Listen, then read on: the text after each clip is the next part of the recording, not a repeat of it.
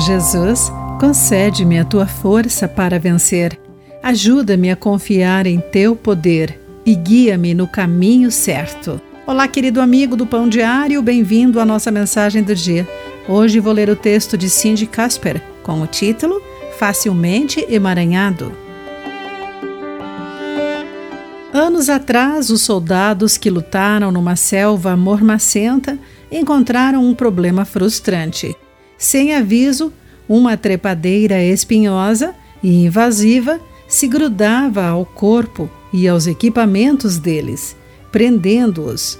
Enquanto lutavam para se libertar, mais tentáculos da planta os enredavam. Os soldados apelidaram a erva daninha de Espere um minuto, porque, uma vez entrelaçados incapazes de seguir em frente, eram forçados a gritar para outros membros da equipe: Ei, esperem um minuto, estou preso. De maneira semelhante, é difícil para os cristãos seguirem em frente quando estão emaranhados pelo pecado.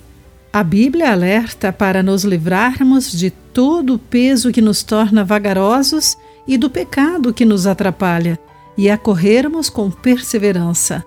Mas como lançamos fora o pecado que pesa sobre nós? Jesus é o único que pode nos libertar do pecado sempre presente em nossa vida.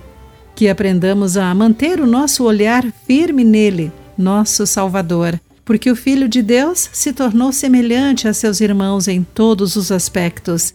Ele sabe o que é ser tentado, mas nunca pecou. Sozinhos, podemos estar desesperadamente emaranhados em nosso próprio pecado, mas Deus quer que superemos a tentação não é na nossa própria força, mas na sua que podemos nos livrar do pecado que nos enreda e buscar a sua justiça, de acordo com 1 Coríntios, capítulo 10, versículo 13.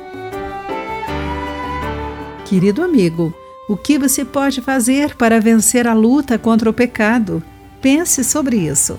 Aqui foi Clarice Fogaça com a mensagem do dia.